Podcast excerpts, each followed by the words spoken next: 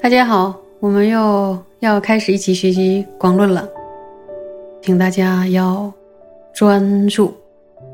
那么我们继续往下学，请大家看广论的三百三十七页第四行。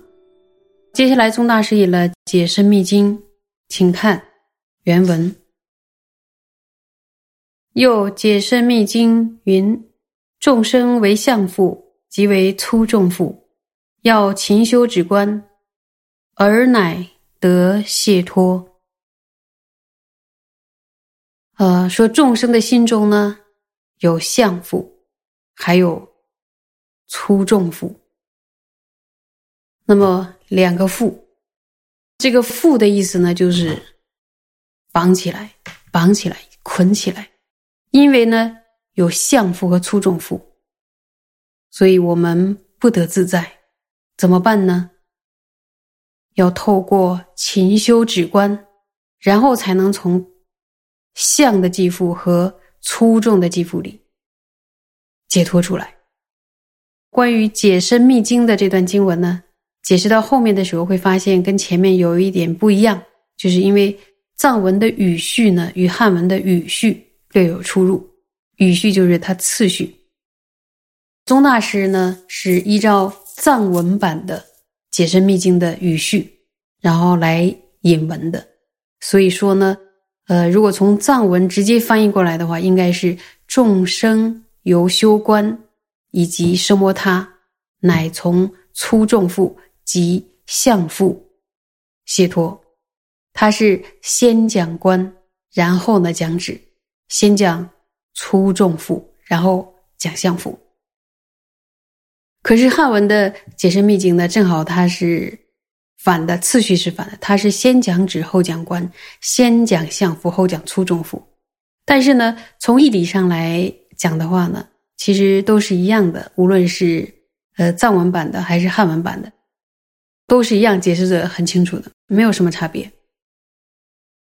因为尊法师在翻译广论中的这段解深密经的时候呢，他是完全的。以玄奘大师翻译的译文为主，然后玄奘大师翻译的译文呢，就是先讲了相符，然后讲粗重符，正好呢跟藏文的解释秘经的语序是不一样的。虽然语序是不一样，但是义理是一致的。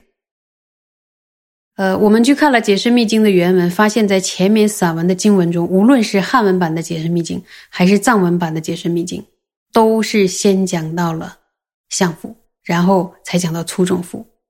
但是到后面寄送体的部分呢，汉藏两个版本的解释秘经就略有不同了。汉文版的解释秘经前面的散文和后面的偈子宣讲的顺序是一样的，但是藏文版的解释秘经前面的散文和后面的句子宣讲的次序呢，就是不相顺，是不相同的。所以读到这一段往后学的时候，大家要注意不要解释错了，因为解释错了就是相符和和粗重符的那个。全解释反了，因为我们引的呢是玄奘大师解深密经的译文，但是解释呢是宗大师按照藏文版翻译的解深密经的那个顺序呢去解释的。如果不了解，可能会弄错，所以在这里边呢，大家要留意一下。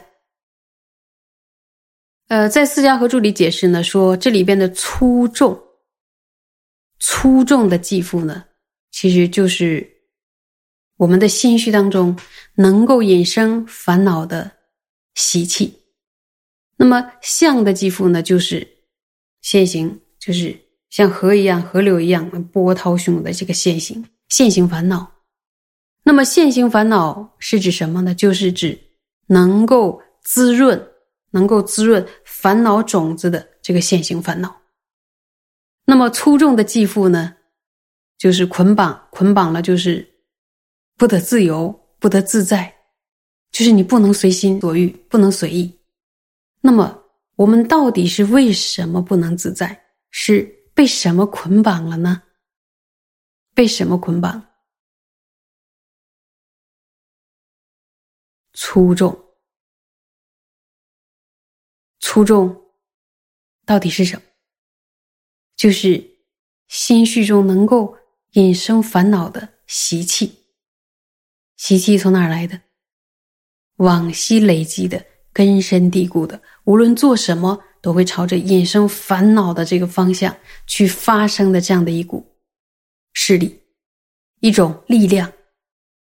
比如我们呃观察自己的话，会不会发现？我们的心是比较相应善法呢，还是比较相应恶法呢？可能现在都已经转变很多了，但是还是会发现，要相应善法的时候很困难，相应恶法的时候非常容易，很容易生烦恼。这就是粗重的肌肤。那么心绪中衍生烦恼的习气，说这个继父我们的这个习气，推动着我们就是朝一个更深的痛苦的方向去。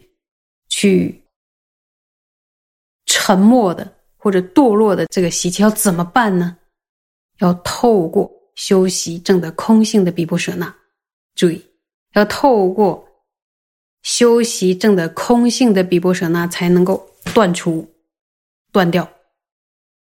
所以呢，了解了这个粗重缚，我们就要努力的去挣脱这个束缚，因为这个继缚呢，它是很深、很坚固的。所以要非常有力的空性的金刚王宝剑，才能够断除这个根本。只是害怕它，然后甚至呢忧悲苦恼它都是没有用的，要想办法来对付它。所以佛菩萨祖师呢走过的路，就是要引导我们走上去的。怎么样才能把这种粗重的继父心中的烦恼的习气连根拔除？连根拔除。要从现在开始听闻思维，然后修行，发誓要断除，并且要观察思维抉择。所以呢，我们不能懈怠，我们要加油。呃，再看一遍《解释密经》，说众生为相父，即为粗重父，要勤修止观，而乃得解脱。相的继父。是什么意思呢？相的继父，刚才讲的是现行的烦恼，对吧？那么现行的烦恼是怎么捆绑我们的？有经验吧？现行的烦恼怎么捆绑我们？比如说，我们对镜的时候，有可爱的对镜，还有不可爱的镜。我们的心随着这样的外境而转，可爱的镜呢就生贪，不可爱的就生嗔，然后到处产生颠倒的执着。有没有一个东西可以压服它，让它不要再这样辗转相续，这样波涛汹涌呢？有没有呢？有的，就是奢摩他。所以，透过修习比波舍那，我们会从粗重的肌肤中解脱；然后，透过修习奢摩他呢，我们才能从相的肌肤中解脱。呃，接着宗大师呢解释《解释密经》的经文，我们呢往下看。言粗重者，为心相续中所住习气，增长颠倒有境堪能。其中的粗重呢，是指一种住于心绪中的习气。什么样的习气呢？能够增长颠倒有境的堪能。就是增长颠倒有境的这个能力，是一种能令颠倒的有境增长的这个能力。请问大家，有境是什么呀？说就是去入自己的对境的法。那么这里边主要呢是指去入对境的心识。有境呢不是不是指境，主要是指心识。所以看到有境这个两个字。没有学过的人可能会误以为是静，实际上呢，有静在舍利学里是有定义的，就是去入自境的法。这里主要就是指心识。堪能呢，就是能力的意思，就说令颠倒的心识增长的能力，在这里边就是所说的习气。而这个习气，那个名字是什么？就是粗重。听起来。好像很邪恶，因为它会令颠倒的这个习气增长。那么回到言粗重者在心绪里所住的这个“柱子，啊，令人很不舒服。引生烦恼的习气呢，住在心绪里，啊，停留很久很久，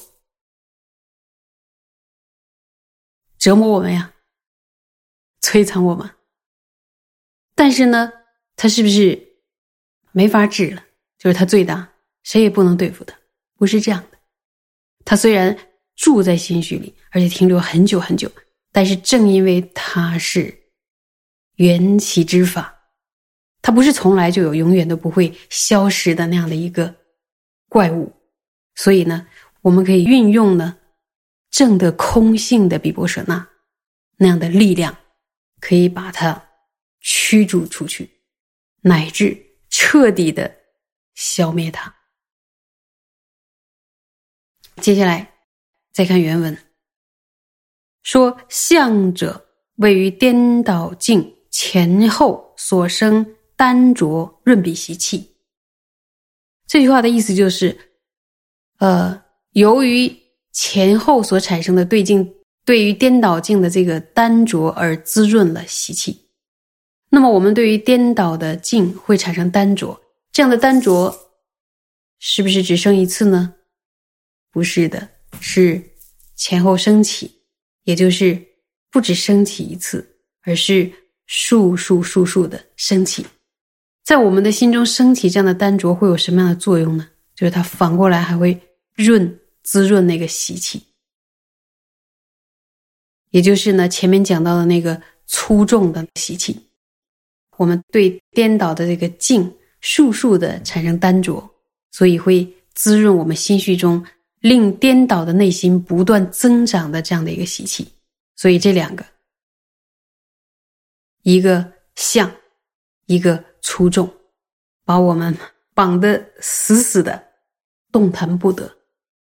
说看起来是很严重啊，苦不堪言啊。他们还会互相帮忙，折磨折磨我们。